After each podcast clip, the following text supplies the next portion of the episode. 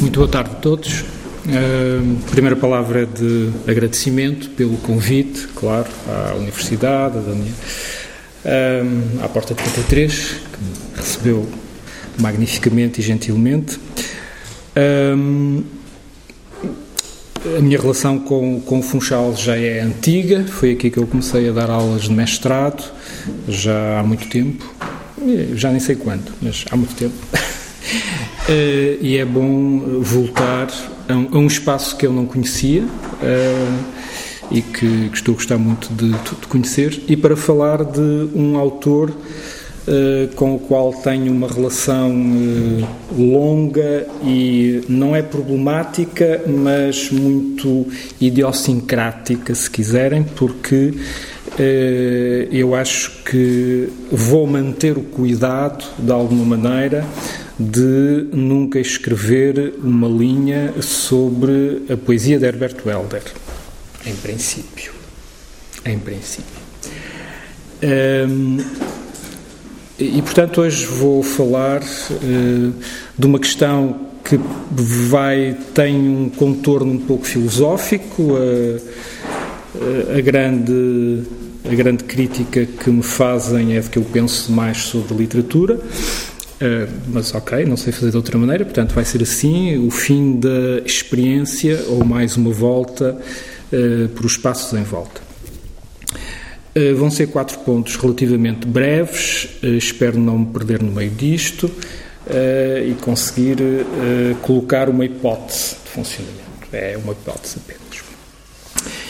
E vou começar por uma, por uma hipótese, e é aí que depois também vou terminar. É uma, é uma hipótese sobre prosa e poesia no território de Herbert Welder. Modo de funcionamento de prosa e de, e de poesia. Um, e começo por uma síntese possível da obra de Herbert Welder, que seria dizer que a obra de Herbert Welder é um poema contínuo e três atos únicos. O poema contínuo é. Uh, a chamada poesia toda, que se foi constituindo, que se foi construindo com as suas expansões, reescritas, supressões, acrescentos, etc, etc. E depois três livros em prosa que são muito diferentes entre, entre si e que são Espaços em Volta, Apresentação do Rosto e Fotomaton e Vox. Esta é a hipótese partida. E claro que isto é desde logo uma síntese que é problemática, porque uh, o próprio Herbert Welder começou por retirar um destes livros da sua, biografia, da sua bibliografia, que foi a Apresentação do Rosto. Ele foi simplesmente retirado. Um, ehm, e os outros dois livros, Espaço Sem Volta e, e Fotomatão e Vox, ao contrário da, da poesia toda, foram livros que foram encerrados. Faz favor, entra.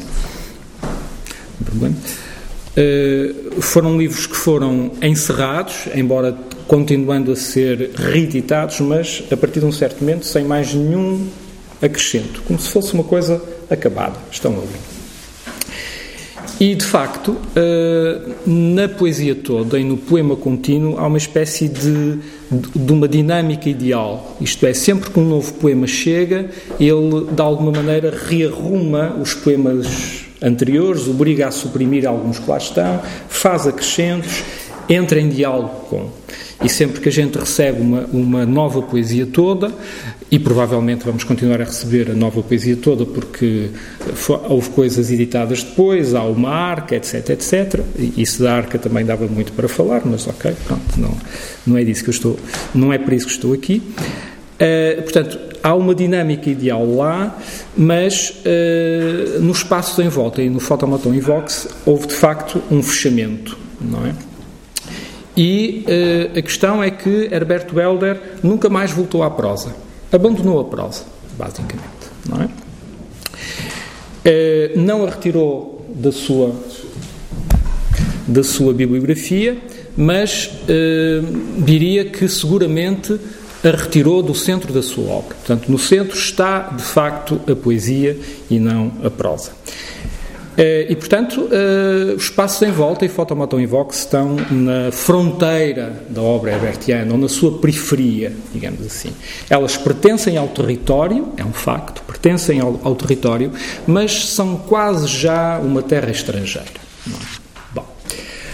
Agora, obviamente, isto não impediu que uh, os espaços em volta e Fotomoto em Vox tivessem uma enorme fortuna crítica como tiveram, realmente. Uh, e de alguma maneira essas obras aparecem-nos, e isto também tem o seu quê de estranho, aparecem-nos como se fossem de um outro Herberto Helder. Uh, desse Herberto Helder que poderia ter sido o prosador diferente, não é? Ou o ensaísta diferente, homólogo do poeta diferente que nós reconhecemos que ele efetivamente é. É? Ora, eu não direi que esta história esteja errada, que não parece que está, que esteja. Mas penso eh, que eh, podemos acrescentar algumas melhorias, se quiserem, a esta história. Eh, e a minha hipótese é de que estes três livros de prosa eh, são a condição de existência do poema contínuo. São uma espécie de, ou foram uma espécie de método para entrar definitivamente em estado de poesia, se quiserem. E, portanto, uma vez alcançado esse estado de poesia, a prosa é naturalmente abandonada. Cumpriu a sua função, pode morrer. Digamos a minha hipótese, se quiserem, é tão simples quanto isto. É? A prosa cumpriu a função de dar inteiro nascimento à poesia de Herberto Helder. Agora, o que eu queria sublinhar antes de continuar, e queria sublinhar isto várias vezes para não haver qualquer equívoco, senão vou apanhar outra coça, eu depois já digo porque é que estou a dizer isto. Eh, esta não é, a história que eu vou contar, não é uma história que ilustre as relações entre poesia e prosa consideradas como eh, nelas mesmas, ou como géneros literários, se vocês quiserem, ou como universais discursivos. Não. Esta história diz apenas respeito ao uso herbertiano de poesia e prosa, tal como ele as praticou no seio da sua obra, no centro da sua obra. Portanto, é a poesia e prosa segundo Herberto Helder e para o uso próprio de Herberto Helder. Okay? E então vou contar aqui apenas o primeiro episódio dessa, dessa história, que diz respeito então aos passos em volta. Acho que ele já se está a queixar. E eu ainda, ainda tenho alguma coisa para dizer. Vá, um bocadinho. Bom, então vou apenas aqui contar o primeiro episódio e, para efeitos de argumento, vou começar pela releitura do próprio autor, que um ano depois da primeira edição do livro, eh, numa, numa entrevista, disse o seguinte: estes textos, os textos dos espaços em volta, marcam também o meu interesse, no momento, de referir algumas experiências de facto, em que a circunstância desempenhava papel preponderante. Achei então que o poema, como eu o vinha praticando, não possuía a elasticidade, o ritmo, o clima verbal capazes de abranger adequadamente o tecido temático e circunstancial que eu pretendia explorar. Bom, é óbvio que já aqui Herbert Helder fala bem de dentro, bem de dentro do uso próprio que faz de poesia e prosa. E as coisas são muito evidentes para ele, não é?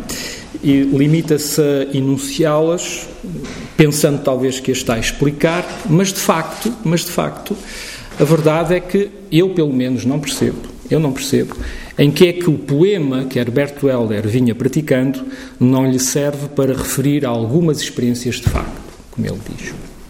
Como, aliás, também não, não, não percebo em que é que a prosa havia de conseguir isso. Não é? À partida, não percebo. Mas talvez também não seja muito, muito relevante aqui a questão dos universais. A questão, de facto, é que eh, há aqui uma passagem em Herberto Helder, da poesia à prosa. E que esta passagem se faz sob regime de necessidade e não apenas porque ele queira acrescentar à sua obra mais uma experiência estética. Não, ele tem necessidade de passar de uma coisa para outra, não é? E que esta necessidade que o obriga a mudar de género literário responde a uma outra necessidade com a qual ele se confronta, que é a de referir algumas experiências de facto. Ou seja, eh, como estão a ver, acho que há aqui claramente uma questão biográfica ou uma questão de realidade para resolver. Ou melhor dito, E já avanço alguma coisa. Há uma questão biográfica e uma questão de realidade para matar.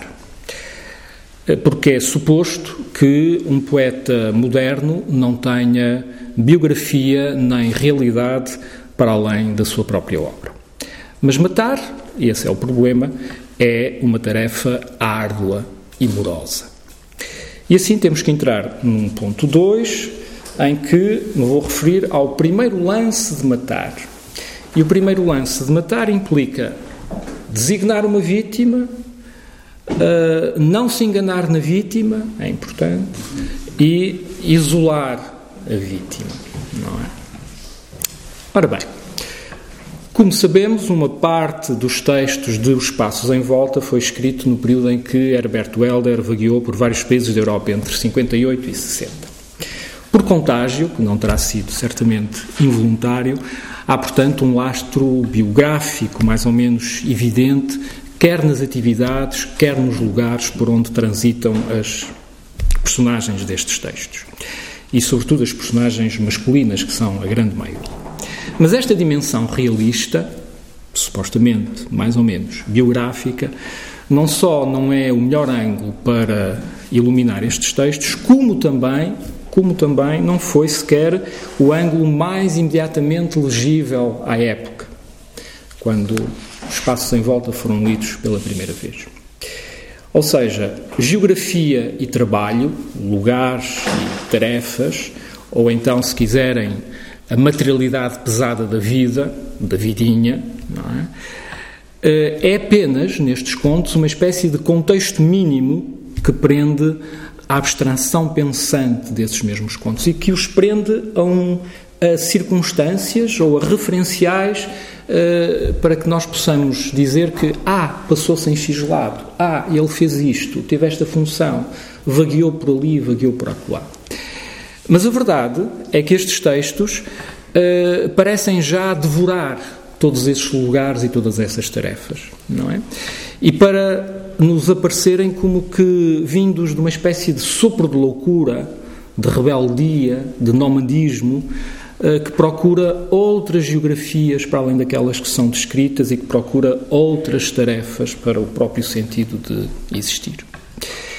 E nessa perspectiva, os passos em volta não foi apenas a prosa diferente que o meio literário português da altura não tinha.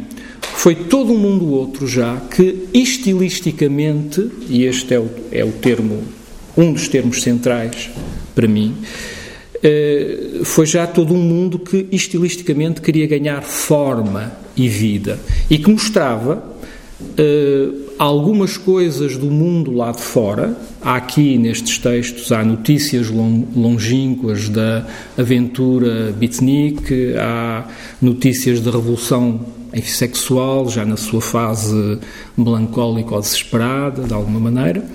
Mas tudo isto já é, tudo isto já nos aparece uh, como um mundo que provém mais da cabeça diferente de Herbert Welder do que da geografia lá de fora. Não é? E começa-se a perceber que há ali uma marca autoral que é distinta, que é obscura, que é obscura e que de alguma maneira parece provir apenas de si mesmo, não é? E no entanto, a geografia e os lugares estão lá. Ora, a esta distância, mais de 50 anos depois, o livro foi 60 e qualquer coisa, 61, 60. Uh, a passagem do tempo, que tem todas as vantagens que tem, e o processo de canonização, permite-nos dizer com tranquilidade, de facto, o livro único, que é Os Passos em Volta. Mas, ao mesmo tempo, impõe-nos também um retorno a esse fundo de experiência que lhe é subjacente. Não para agora esmiuçarmos convergências autobiográficas, mas para sublinhar que essa experiência foi, de alguma maneira, a de uma boa parte de uma geração portuguesa, letrada e aventureira, que saiu do Portugal salazarista para espreitar aquilo a que podemos chamar o vasto mundo lá de fora. não era a imigração dos pobres, nem necessariamente a fuga política, okay? mas era apenas o apelo de uma modernidade que já não bastava ser lida na literatura que recebíamos, quando podia ser experimentada lá fora, por pouco que fosse. Por pouco que fosse. É verdade que, de todos esses que partiram e que fizeram essa, essas viagens múltiplas, nós só temos os passos em volta. Eh, mas isto acontece em muitas gerações. Muitos fazem essa experiência de grupo e há um apenas que consegue escrevê-la. Um pouco aquilo que estamos a verificar agora, uh, parênteses, por exemplo, com as cartas de guerra de Lobo Antunes. Há todas as outras cartas, não é? Mas a partir do momento em que temos as cartas de guerra de Lobo Antunes, todas as outras cartas estão dentro das cartas de guerra de Lobo Antunes e ponto final, basicamente. E o espaço sem volta é mais ou menos isso também. Mas precisamente por isso, precisamente por isso, e por não me parecer que a aventura de Herbert Welder tenha sido a aventura de um trauma particular apenas seu, não é? É que penso que com as devidas cautelas, claro, há vantagem em lê-lo também com uma voz de um grupo, não é? De uma experiência social portuguesa. A esta distância, essa experiência social portuguesa será já suficientemente legível, por exemplo, nos temas que atravessam os textos dos passos em volta. E os críticos fizeram o levantamento uh, desses temas e, por exemplo, uma, uma das primeiras leitoras uh, desta, destas questões, a Fátima Marinho, uh, fez o seguinte elenco de temas: casa, amor, inocência, escrita, antropofagia, crime, infância, solidão. Estes seriam os temas. Eu digo que, tirando a antropofagia, que é um tema aqui estritamente teórico e que me parece ser uma contaminação da, da leitura de Fotomatão e Vox, os outros temas, os outros temas são realmente os temas viscerais da juventude da época. E sobretudo da juventude portuguesa, que era praticamente toda estranha ao status que as outras juventudes europeias dos países ricos, que são os países por onde, por onde circulam as personagens, eh, essas juventudes já tinham chegado a um outro tipo de status. Ou então, se quiserem dito isto de outro modo, considerando a época, para serem mais europeus do que estritamente portugueses, faltam nestes temas, por exemplo, as questões do poder, da imagem, da autorrealização e do consumo. Esses já eram os problemas da juventude dos países mais desenvolvidos da época. Os nossos ainda eram muito, de facto, casa, não é? Com toda essa nossa enraizamento, o amor, a inocência, a escrita, o crime, a infância, a solidão, etc. Ora, isto precisamente parece-me que confirma que há nestes textos experiências de facto claramente herbertianas, porque claramente portuguesas, não é? Ou seja, esta não é uma literatura que seja traduzida de outras literaturas, como às vezes acontece, mas um embate com o real configurado já como literatura. Isto é, cujo saldo de conhecimento se dá a ler como literatura, como um certo tipo de literatura. Ora, como se verá de seguida, estas experiências de facto que são também a experiência social portuguesa de uma época, constituem em si mesmas a experiência ética e política dessa geração, da qual Herbert Welder retirará depois um saldo literário particular, exclusivamente seu e que o compromete apenas a si, e que se traduzirá numa não menos peculiar ética e política da prova. E aí é que as coisas se sobrepõem. E então avanço para o ponto 3, um segundo lance de matar. Temos agora que coletivizar a vítima, isolamos, agora temos que a coletivizar, temos que não nos enganar na vítima e, e basicamente temos que atirar a tudo o que mexe. Então, a estrutura de um texto pode ser uma figuração política. No caso dos passos em volta, eu diria que não só a estrutura do texto, como a leitura que foi feita dessa estrutura, são uma figuração política. Por exemplo, quando, em 1982, e aqui a data é importante apenas porque é uma crítica ou é uma leitura feita já depois do 25 de Abril, e já vamos ver porque é que isto é importante. Quando uma crítica nos diz que a estrutura dos espaços em volta se processa segundo o itinerário do círculo à espiral, do círculo à espiral, temos uma dupla figuração política.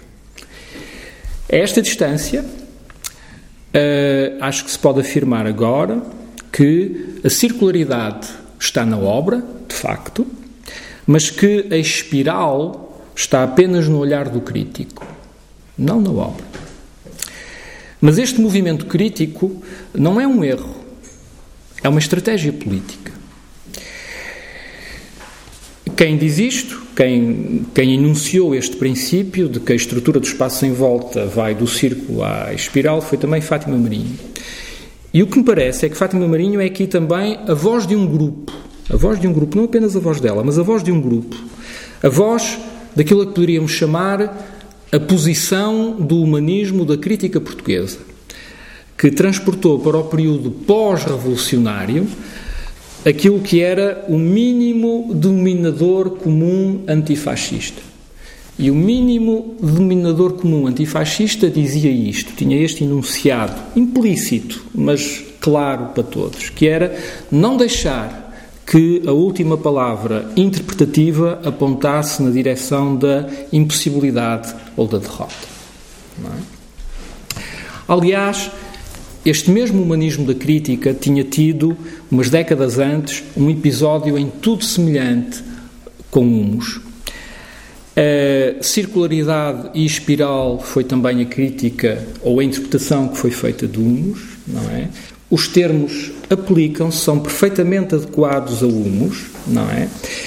Eh, mas a crítica uh, mostrou, digamos assim, o mesmo processo de fuga, o mesmo processo de fuga em frente e a mesma incapacidade em lidar com as dúvidas acerca da suposta teleologia da história. Ou seja, de enfrentar esta questão ou esta crença. E se a história não se encaminhar necessariamente e inelutavelmente para um final feliz? E se a crença do bom fim da história não for assim tão certa quanto isso? O que é que fazemos? A crítica não conseguiu enfrentar isto, nem conseguiu dar a volta a isto. E percebe-se e percebe-se o mínimo denominador comum antifascista nisto.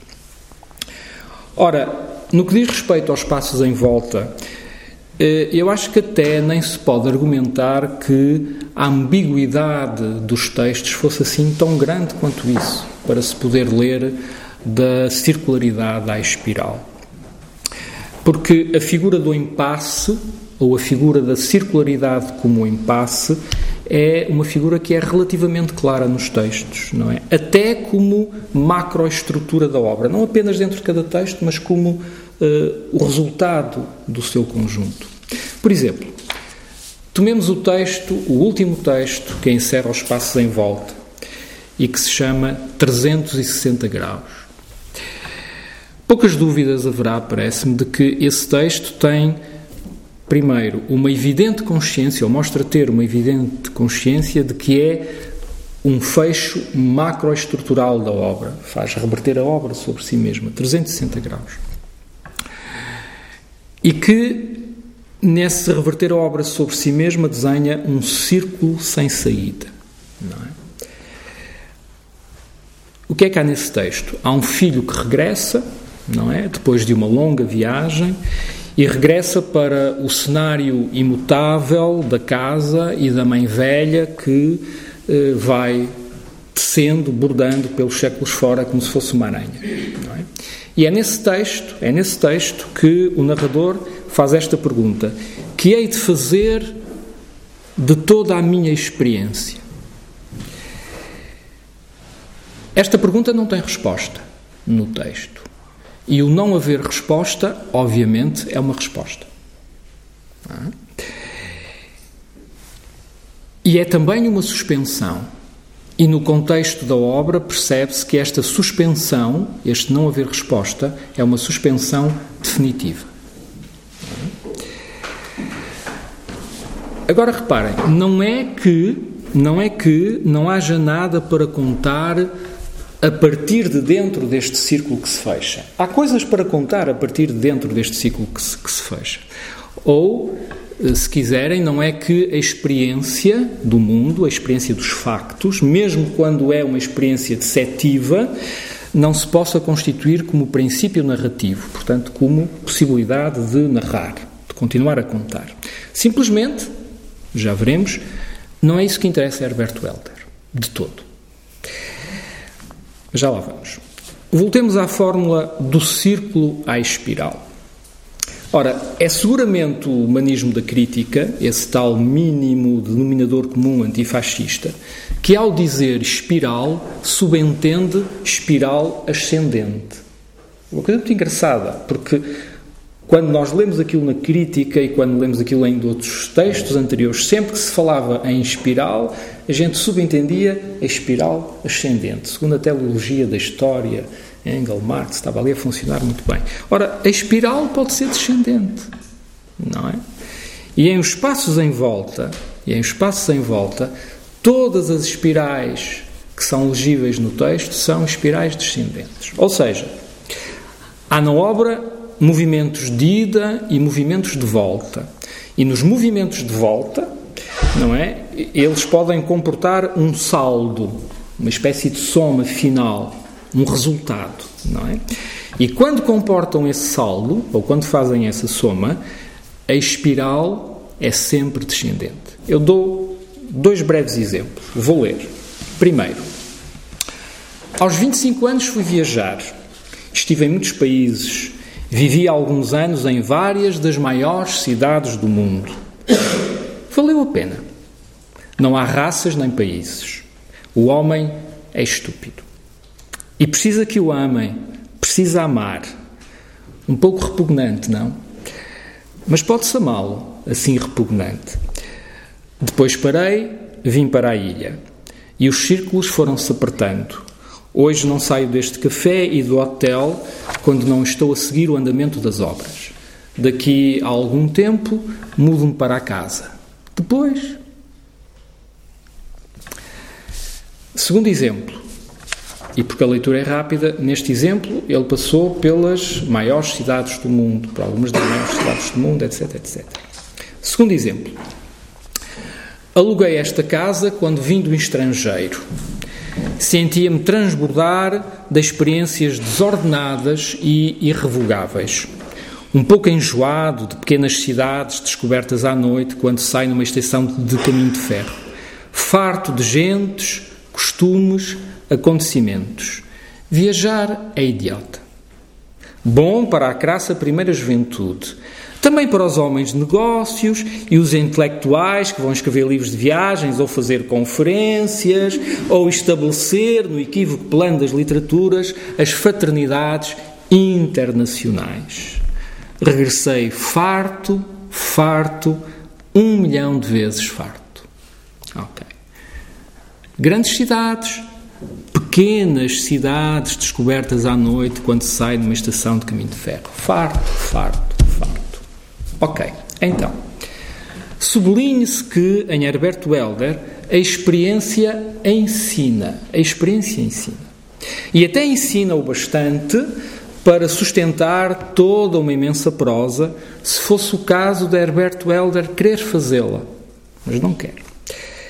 Mostrar, por exemplo, que não há raças nem países, apenas multiplicidades de gentes, costumes e acontecimentos, seria matéria mais do que suficiente para preencher um território textual.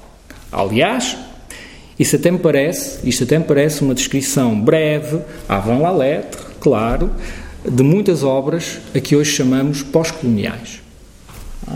É isto, mostrar que multiplicidade de raças, gentes, costumes, etc. Ou, por exemplo, mostrar que a estupidez humana, aqui consignada ao pequeno desejo de amar e ser amado, que em todo caso é reconhecido como suportável, também seria matéria mais do que suficiente para preencher outro território textual. E também isto me parece uma descrição breve, avant la lettre, eh, de muitas obras ditas de escrita feminina. Ninguém me atira tijolos? Ok, obrigado. Pronto. Só que não é isto que interessa a Herbert Welder, ok? É que em Herbert Welder, de um modo radical, a experiência ensina-lhe, sobretudo, e é o que ele retira daí, ensina-lhe, sobretudo, os próprios limites da experiência. Ensina que o real resiste de uma maneira obtusa, tenaz, a ser uma matéria que se possa moldar, transformar pelo desejo ou pela invenção. Ora, um poeta da inspiração, como Herbert Welder sempre se sentiu ser, tem alguma coisa a dizer sobre isto, sobre esta resistência do real, que é dizer precisamente apesar disso, contra isso, não é? Ou como se isso não existisse. E a maneira de fazer com que isso não exista é fazer coincidir ou fazer com que o dizer seja simultaneamente um fazer. É isso um poeta da inspiração. Cria não a partir da realidade, mas cria em simultâneo, não se sabe muito bem como, vamos ver uma coisa aparece, mas não se sabe muito bem como, cria em simultâneo a poesia e a própria realidade dela. E, portanto, é por isso que a prosa não interessa Herbert Weller. A experiência, a experiência serve-lhe como andaime para a poesia. Porque um prosador, pelo menos na perspectiva de Herbert Weller, um prosador, se ao referir a algumas experiências de facto as descreve com propriedade, e descreve com propriedade o que a experiência ensina, vai-se autolimitar a esse mesmo ensinamento e à repetição que esse ensinamento vai impor. Não é? E isso, Herbert Welder, não é o seu processo, não é o que ele quer. E, portanto, uh, tem que haver uma outra saída para quem regressa dessa experiência farto, um milhão de vezes farto. É? E então, terceiro e último lance de matar, corrigir reescrever, deixar.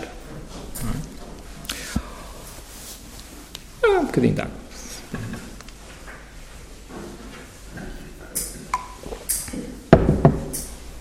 Ora bem, então, um dos traços biográficos que geralmente se apontam os passos em volta é a quantidade de personagens nestes textos que são poetas ou que são o poeta, se quiserem, ou esse poeta circulando uh, por situações diversas, reais ou fictícias, tanto faz. Parece-me que isto é absolutamente verdade. De facto, há uma quantidade imensa de personagens que são poetas. E eu queria apenas radicalizar um bocadinho esta fórmula, dizendo que os passos em volta pode ser lido como uma espécie de romance de formação herbertiano que vem precisamente situar a figura do poeta. É? Uh, ora, nestes contos, a figura do poeta é, primeiro que tudo, primeiro que tudo, o exercício de um estilo. E por isso é que o estilisticamente tem tanta importância. Vamos então por partes. Bach, Bach, das, dos concertos brandenburgueses, Barre e a matemática são referidos mais de uma vez nestes textos como operadores que podem permitir a construção de um estilo. Taxativamente, e cito, o meu estilo. Só que meu de quem? Logo no texto de abertura dos espaços em volta, não por acaso intitulado O Estilo, o exemplo ou aquilo que de alguma maneira poderia exemplificar, ou servir de exemplo, é um extrato de um poema do próprio Herbert Welder. Okay? Isto já diz muito, mas eu não vou explorar isto. Deixo apenas como um sinal, uh, reforçado pelo facto de que todas as personagens que escrevem nestes textos, todas as, as, personagens que nestes textos praticam escrita, são todas elas, praticam todas elas, essas personagens praticam todas poesia e nunca prosa. Ninguém nestes textos escreve prosa. Todos os que escrevem, escrevem poesia. São um poeta. Okay? E isto é reforçado, digamos, todos escrevem poesia. O exemplo é um poema do próprio Herbert Welder. E, portanto, eh, tudo isto são sinais que concorrem para essa espécie de cena originária eh, que existe nestes textos, que é um poeta sendo iluminado pela chegada da poesia. É isto, basicamente, o que é repetido em vários textos e, sobretudo, numa grande cena que eu já vou ler aqui um bocadinho. A qual poesia chega? Porque o poema vai sendo trabalhado durante 15 noites numa retrete da Rua des Abbesses. Numa retrete da Rua des Abbesses. Vamos então ver como é que a poesia chega. Foi assim que me pus a escrever, estou a ler. Eu apurara a experiência, eu apurara a experiência, encontrara os meus centros, eh, parênteses, centros, não centro, centros. Levava tudo para a retrete. O amor, o terror, a grande cidade, o anjo da guarda com quem atravessara o bairro atulhado de putas. A minha obra nascia.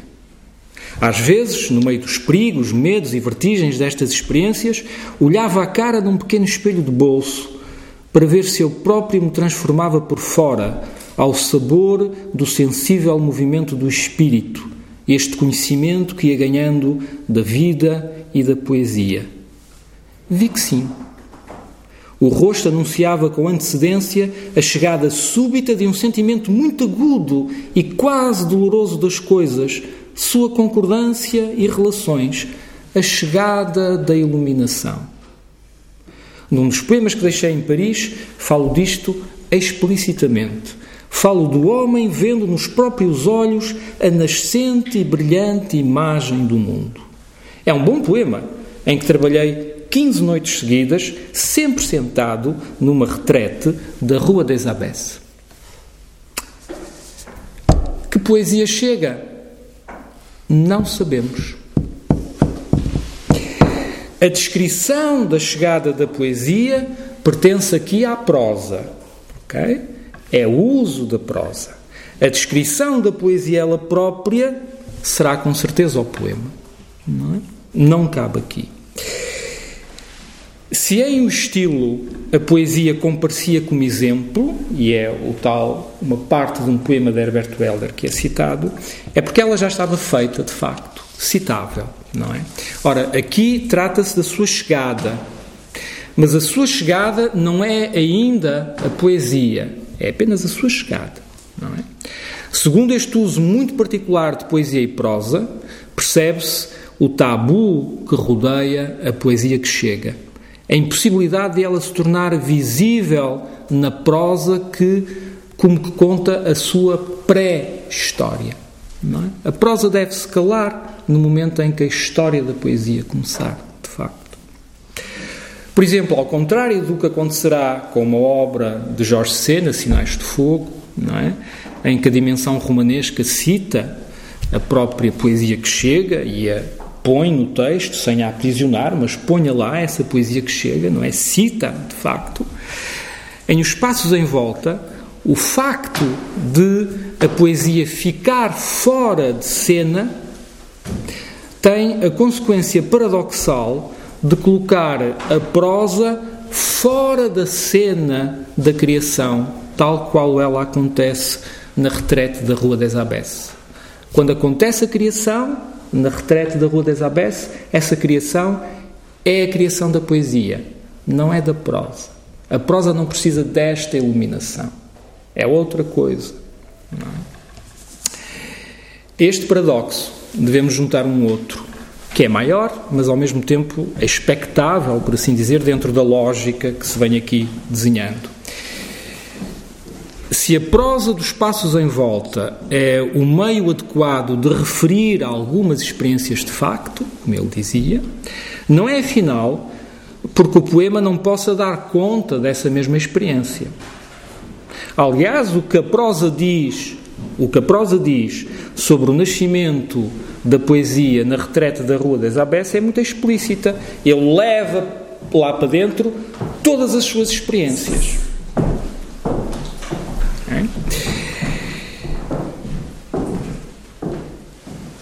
E, portanto, percebe-se que só a poesia, afinal, dará verdadeiramente conta das experiências de facto, porque só a poesia as pode apurar, não é?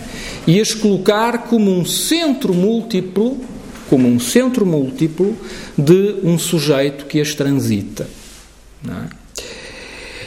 Digamos então que no uso de Herbert Welder, a prosa conta de uma vez por todas as experiências de facto na sua dimensão vagamente realista. E que isso parece ser aqui a condição necessária para a poesia poder depois falar do facto de a experiência ser uma criação de si mesma e do sujeito por ela engendrados acontecendo ambos justamente como poesia. Ora, a seu modo, isto é uma espécie de equivalente sujo, se quiserem, sujo, uma espécie de equivalente sujo daquela imaculada concepção romântica com que Novalis, por exemplo, afirmou que a poesia é o autêntico real absoluto. Porquê é que isto é um equivalente sujo? Sujo porque deixa resto. Não é? Deixa precisamente o corpo morto da experiência e do sujeito biográfico, não é? Deixa-os para ali. Estão ali. Que é a prosa. Não é? Também porque a pureza não se repete. E isto é um dado muito importante para Herbert Welder. É que o que Novalis pôde afirmar uh, gozou daquela condição especial, edénica, de ter sido a primeira vez. Mas quando repetimos, quando queremos recriar isto outra vez, então isto implica trabalho, não é? Porque repetir, continuar, refundar, refundir implica trabalho. Ora, em Herbert Welder, a prosa é precisamente esse trabalho sujo que permite refundar a poesia. É? E é também por isto que é, eu diria, sumamente prosaico, se quiserem é que a prosa que conta a experiência de facto tem de falar da retrete da Rua des Abbesses. Mas a poesia que nasce lá não tem que falar da retrete, ou não necessariamente. Não é? Pode começar num outro patamar, quase. Como se essa sujidade não estivesse lá. Não é? Ora, a poesia vem à retrete da Rua des Abbesses, como vem à vida em geral. Chega depois, depois da experiência, depois de uma certa materialidade orgânica, caótica ou não, mas não é explicável como consequência disso, apenas como suplemento. E um dos nossos erros, muitas vezes, é pensarmos que alguma coisa, sabem isso, porque está antes, é causa de. Não é. E aqui claramente não é. Está antes. O que vem depois é suplemento. Ou, se quiserem ficar com os termos de Herbert Welder, é iluminação. Para o alcance da iluminação em si mesma, é irrelevante o lugar em que ela se manifesta. O que é relevante é o que se materializa depois, enquanto poesia. Por isso, eu vou deixar para outros a verificação biográfica ou a verificação da simples verosimilhança biográfica deste episódio, sabendo, contudo, que a Rua des Abbesses continua a estar, continua a existir no 18º arrondissement de Paris, que entre o Sacré-Cœur e o Moulin Rouge não será difícil imaginar o anjo da guarda com quem atravessara o bairro atulhado de putas e que talvez, pelos inícios dos anos 60, se consiga descobrir alguma retrete pública por aqueles lados que pudesse dar guarida noturna. Ou seja, entre a falta de dinheiro e a falta de papéis, essa retrete eh, terá sido razoavelmente um lugar a salvo, como sabemos de outras histórias da mesma época. Não é? Também não vou insistir na ressonância escatológica da cena e de como isso constitui um para lá da experiência e da biografia, embora só possa humanamente existir dentro do que experienciamos e dentro do que biografamos. Mas é para além disso. Vou simplesmente usar da prosa que também me assiste, não tenho outra condição senão a de prosador, não é? Um poeta nunca, um poeta enquanto poeta não consegue falar de outro poeta a não ser através de poesia, portanto, aqui temos que descer necessariamente à prosa. Uh, portanto, vou continuar simplesmente a usar da prosa que também me assiste e fazer uma guinada brusca, se quiserem. Uh, que não irei explicar muito, a não ser que perguntem. E isto não é uma maneira indireta de pedir para me perguntarem, é simplesmente para deixar que não vou dizer aqui, não é? Mas que me parece que terá algum grau de evidência em si mesma, se quiserem. É uma guinada muito breve, hum, e então eis-me mais uma vez perante uma outra obra que não vem ao caso, mas que vem ao caso, que é a escrita ou a vida de Jorge Semprún. De novo perante o campo de concentração de Buchenwald. Eh, eu digo à inglesa, mas pronto. De novo atrás do barracão das latrinas coletivas do campo pequeno de Buchenwald. É um hangar imenso, ao longo das paredes alinham-se as bancas de zinco com torneiras de água fria, ao centro corre a vala comum das necessidades. É um cheiro tão nauseabundo, é uma atmosfera tão fétida que nenhum SS se atreve a lá entrar. No campo, as latrinas são o último reduto da liberdade. A música, a poesia, a conversa, a morte ainda humana, só nas latrinas. Retomando então. Matar o biográfico é uma tarefa árdua. Os espaços em volta será corrigido, será reescrito, depois o livro estabiliza, é encerrado, deixado por fim a si mesmo. Encerrada a biografia, a experiência, é por demais evidente que, e cito, o universo passa bem sem mim. Aliás, como sabem, o universo passa muito bem sem qualquer um de nós. Consiste nisto a liberdade livre da poesia, que nós somos suplemento e que, afinal, isso a que os antigos chamavam o vento do espírito, continua a superar onde quer.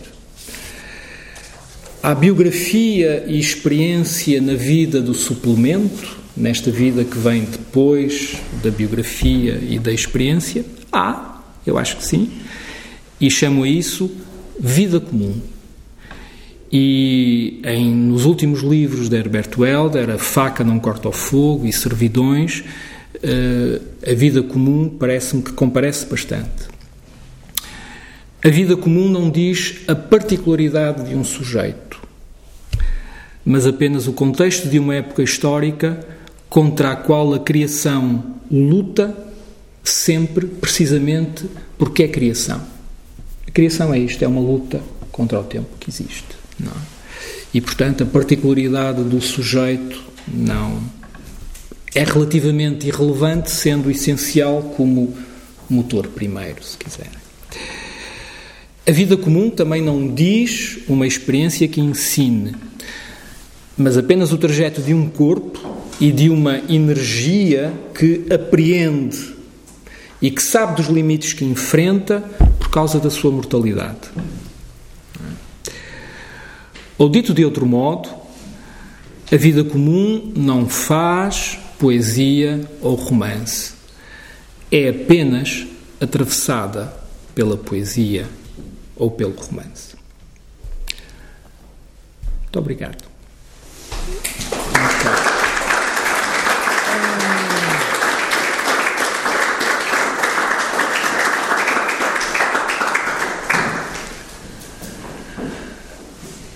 Estou à vossa disposição. Deve ter sido assim um bocado abstrato, ligeiramente abstrato, mas é a vossa oportunidade de dizer. Mas afinal, o que é que você teve para aí dizer ao certo? Exatamente.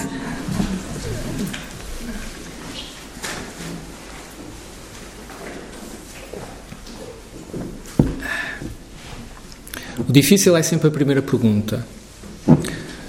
Uh, tinha uma querida amiga que mal acabava as coisas, levantava sempre o braço e ela dizia: Eu não sei o que é que vou perguntar, Luís, mas sei que tenho que levantar o braço, porque senão nunca mais a conversa começa. É? Parece-me que o que se pode dizer com alguma razoabilidade a esta distância e de alguma maneira uh, encerrado. Uh, a vida biográfica da poesia de Herbert Welder é que Herbert Welder fez, aliás, como, como outros poetas um, na, mesma, na mesma linha, uh, fez a cosmogonia da sua obra, de alguma forma. Não é? Quer dizer, fez o, fez o que tinha que fazer, ou que ele entendeu que tinha que fazer para uh, se criar enquanto poeta e para, e para poder atirar de uma vez por todas, borda fora, aquilo que fosse ou aquilo que se pensasse que se podia pedir à sua poesia, que era pedir uma descrição do real ou uma relação razoavelmente estreita com o real ou com circunstâncias políticas ou etc, etc, etc. Aquilo que estava em outros poetas da mesma geração, e bem, é outro estilo de poesia, mas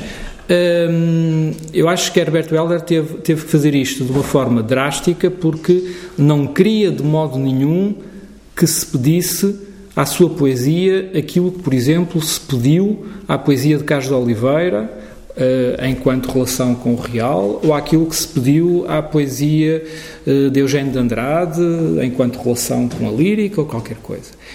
E o que é incrível, e o que é incrível é que Herberto Helder foi tão bem sucedido nesta tarefa que a crítica nunca lhe pediu isto.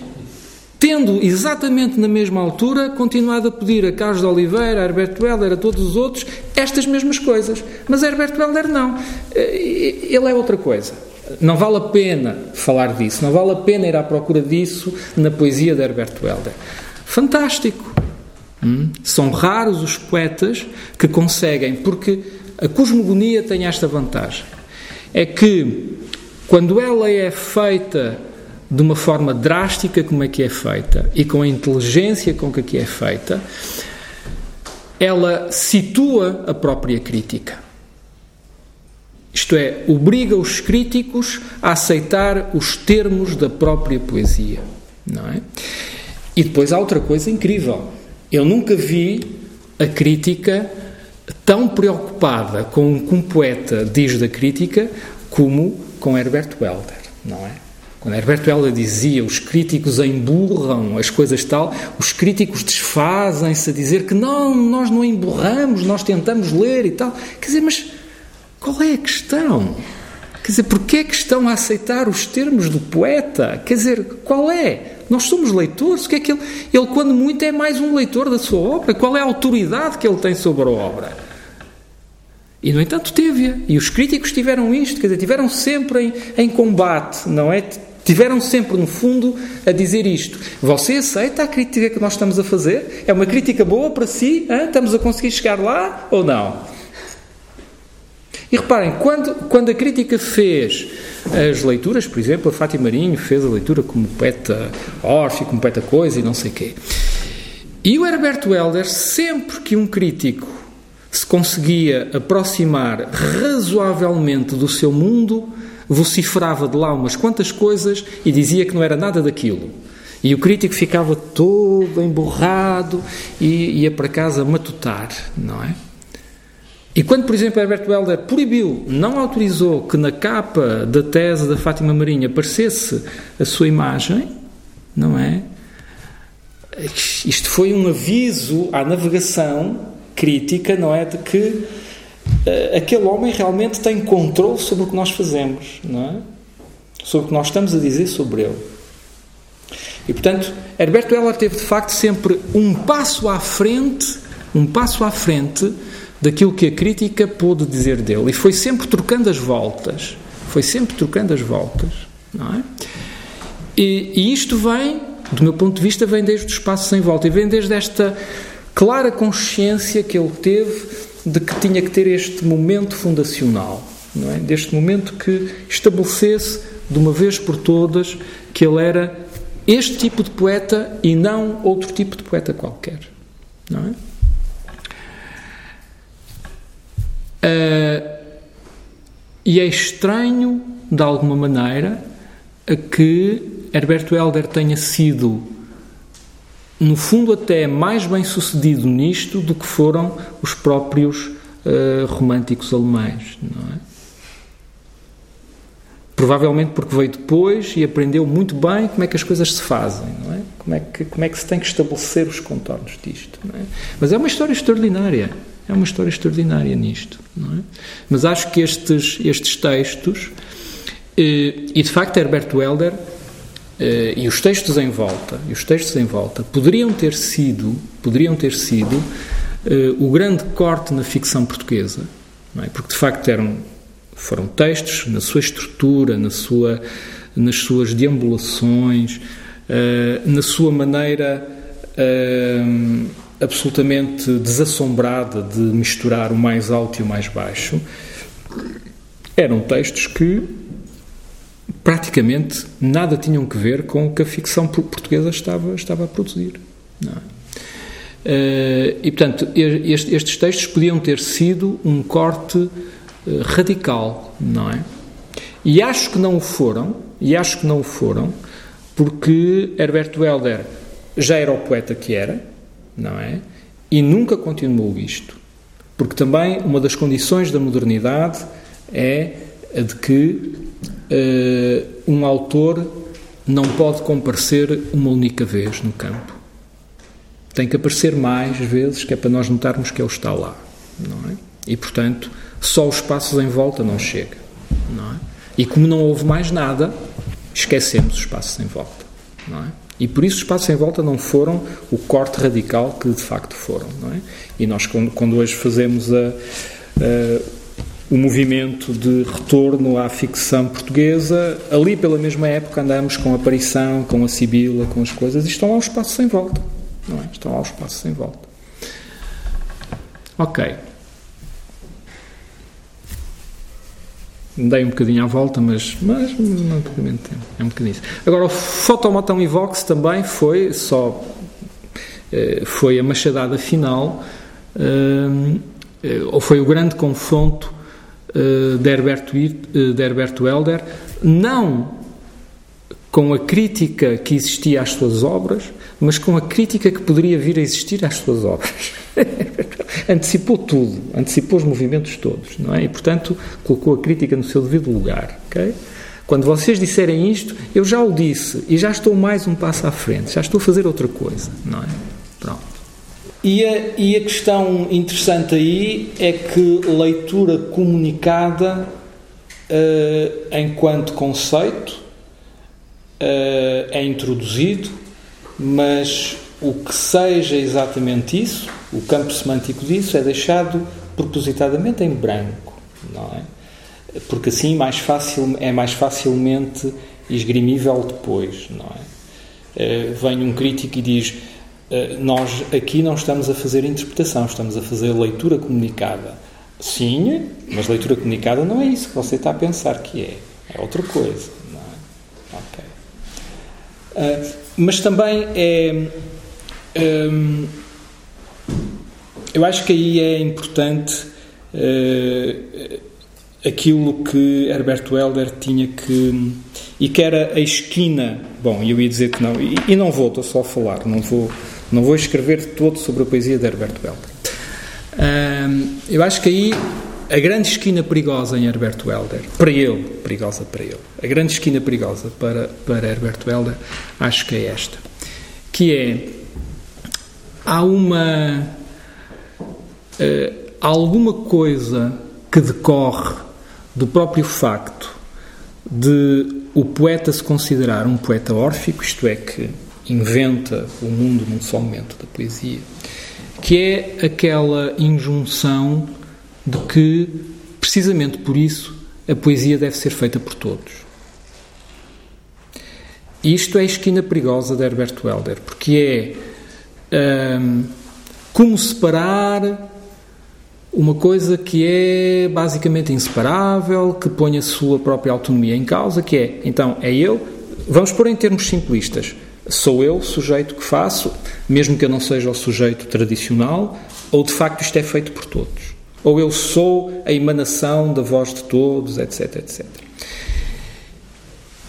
E o que é perigoso aqui para Herbert Welder, não é? É que esta possibilidade de a poesia poder ser uma emanação de todos poderia dar aso, poderia abrir a porta, poderia abrir a porta uh, àquelas pessoas, e vou simplificar, obviamente, e caricaturizar, obviamente, mas aquelas pessoas que uh, à falta de melhor criação, entram por aquela porta e assim, então se é feita por todas, eu também. Hã? Também cá estou, ok, faço parte desta voz fantástica de Herbert Welder.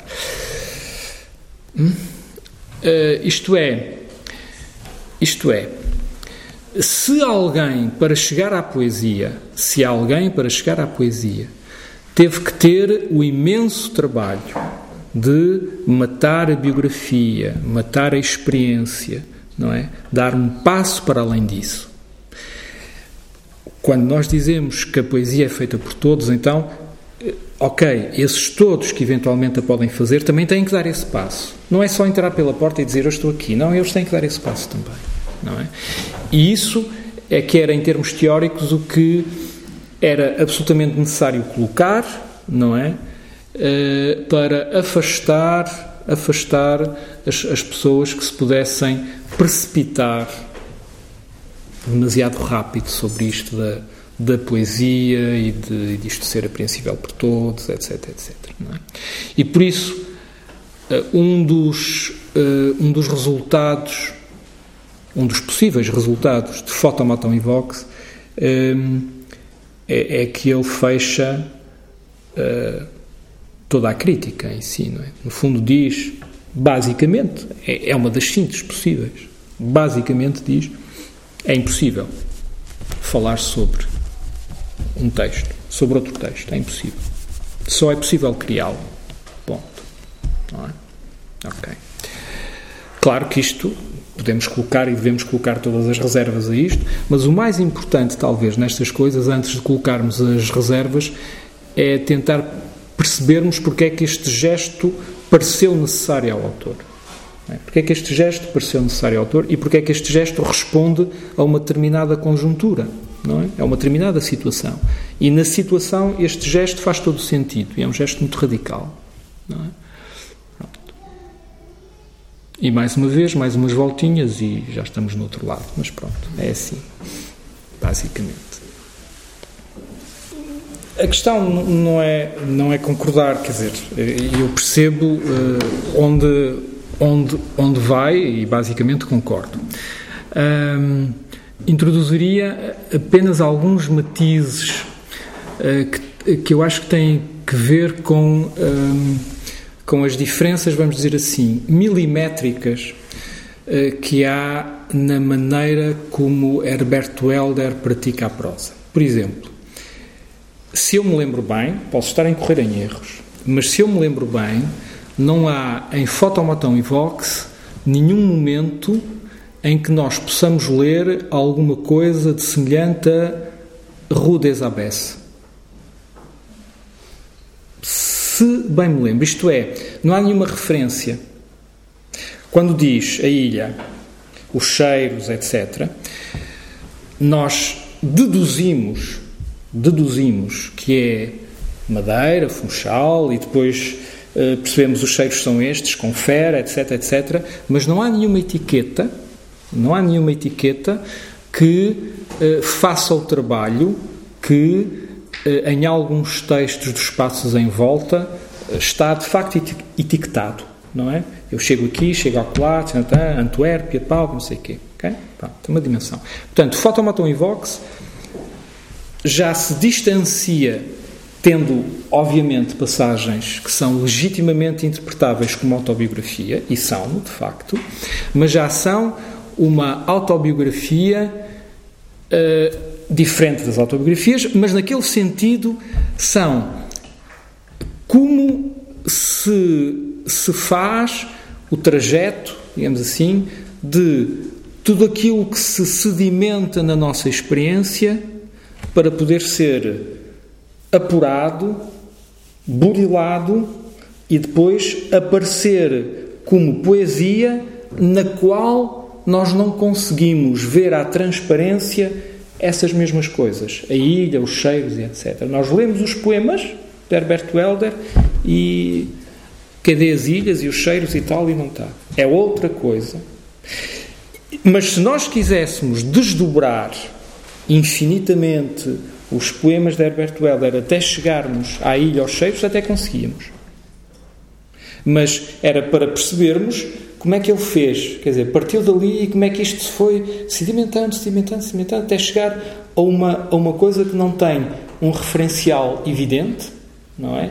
E que, no entanto, é de uma realidade mais ostensiva, mais eh, realista, do que se ele tivesse, de facto, a descrever os cheiros da ilha ou da ilha. Estamos a olhar para um poema e a conseguir, no fundo, pegar numa emoção, ou, quer dizer, sim, uma emoção, um conceito, o que for, e, enfim, em Herberto a imagem é, é de facto, é, é fulgurante, não é? É o cruzamento disto, não é? E desdobrando aquilo, não é? Percebemos uh, de onde aquelas emoções e aquelas imagens podem ter surgido. Como é o trajeto, não é? E como uh, a deflagração daquilo enquanto verso é uma coisa completamente distinta. E, e o que é interessante é que, é que, repare, qual é o problema, às vezes, qual é o problema da prosa, de uma prosa ostensivamente realista? É que, ao descrevermos a Ilha da Madeira, nós, por exemplo, apenas exemplo, okay? ao, ao descrever a Ilha da Madeira de uma forma magnífica, maravilhosa, etc., etc., nós ficamos tão adstritos à Ilha da Madeira que não percebemos que aquela descrição pode funcionar para outro qualquer lugar análogo. É, por exemplo, o problema que Virgílio Ferreira sentiu depois da aparição. A aparição é localizado em Évora e as descrições são de Évora. São descrições que misturam o realismo com a metafísica. E, no entanto, para a grande maioria dos leitores, a dimensão metafísica não se solta nunca de Évora, do templo de Ana, das ruas, das coisas e não sei o quê. E o Gil Ferreira disse: acabou. Não vai haver mais Évora, nem vai haver mais nada, não é? Vai haver apenas uma coisa sem nome, onde a metafísica possa funcionar de uma forma clara. É? Porque o problema da prosa, o problema para nós leitores, que somos de alguma maneira um bocadinho preguiçosos, não é? É que se ele nos diz Évora, é Évora, pronto, e a gente, ah, magnífico, até vamos a Évora, eu fui, eu fui a Évora com a aparição e tal, assim, ou oh, oh, realmente é isto, não é? E Herbert Welder, obviamente, viu isto muito bem, claro, não, não, não é isso que interessa, não é isso que interessa, não é? Eh, e este trabalho de e depois é fantástico, é quando a gente percebe que a descrição ou a emoção transmitida por um lugar que nos parece absolutamente abstrato, de repente nos ilumina a coisa concreta na qual nós vivemos. Isso é que é o grande poder da literatura, é fantástico. Não é? De repente uma pessoa tem um poema inteiramente abstrato. Onde é que se passa isto? Está a falar de quê? De um sítio, de um lugar. E de repente a gente está, ó, oh, é este lugar, pode ser este lugar. Não é? E funciona. Quando há etiquetas, hum. e portanto eu acho que há um, há um movimento Uh, acho que o movimento de os passos em volta para Fotomoton e Vox, que de facto vem depois, é que as etiquetas circunstanciais praticamente desapareceram todas. Não há nenhuma identificação. Claro que a gente percebe que é a ilha, percebe que é os cheios, percebe tudo isso, mas não há nenhuma identificação como há em os passos em volta. Ele já está uh, um bocadinho mais à frente, já se está a despegar de facto das experiências de facto, não é? Das experiências de facto que, reparem, são extraordinariamente pregnantes. Demora tempo a gente separar, eh, para nós nos conseguirmos separar das experiências reais que nos aconteceram, desvinculá-las das suas circunstâncias exatas, dos lugares que as marcaram, das pessoas que estiveram lá, das pessoas concretas que estiveram nas nossas, na nossa vida, nas nossas experiências. Nós nos conseguirmos separar disso para ver isto a uma outra distância mais abstrata leva tempo e muitas vezes, nas nossas vidas, claro, nas nossas vidas nós até sentimos que isto é traição. Sim. Então eu estou a apagar as pessoas concretas que estiveram na minha existência, estou a apagar nas imagens da minha infância os meus tios, os meus avós, as minhas mães, não sei o quê, depois nas coisas. Estou a apagar essas imagens reais que eu prezo tanto para ficar só com o abstrato, não estou a traiçoar e não, não estamos a traiçoar. Porque essas coisas da nossa vida cotidiana a gente guarda no álbum de fotografias ou das memórias tal, mas o pensar sobre isso, o interpretar de facto isso, é a gente conseguir desprender-se dessas imagens que são, ou dessas pessoas que são demasiado concretas para percebermos o que é que as animou de facto.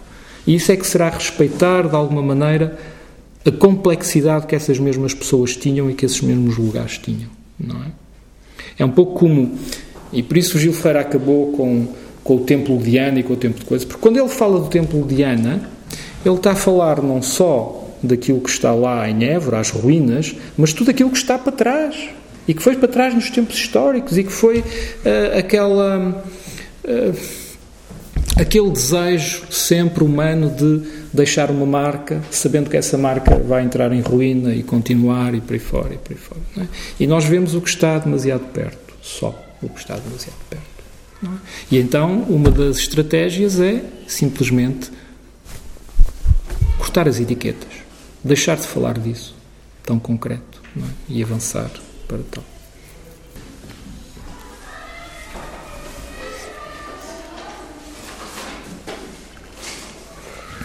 Mais alguma questão? Se não, resta-nos agradecer ao Luís Moral e a vossa presença aqui e até daqui a 15 dias, dia 13 de maio, vou gostar de ouvir. Obrigado. Ok, obrigado.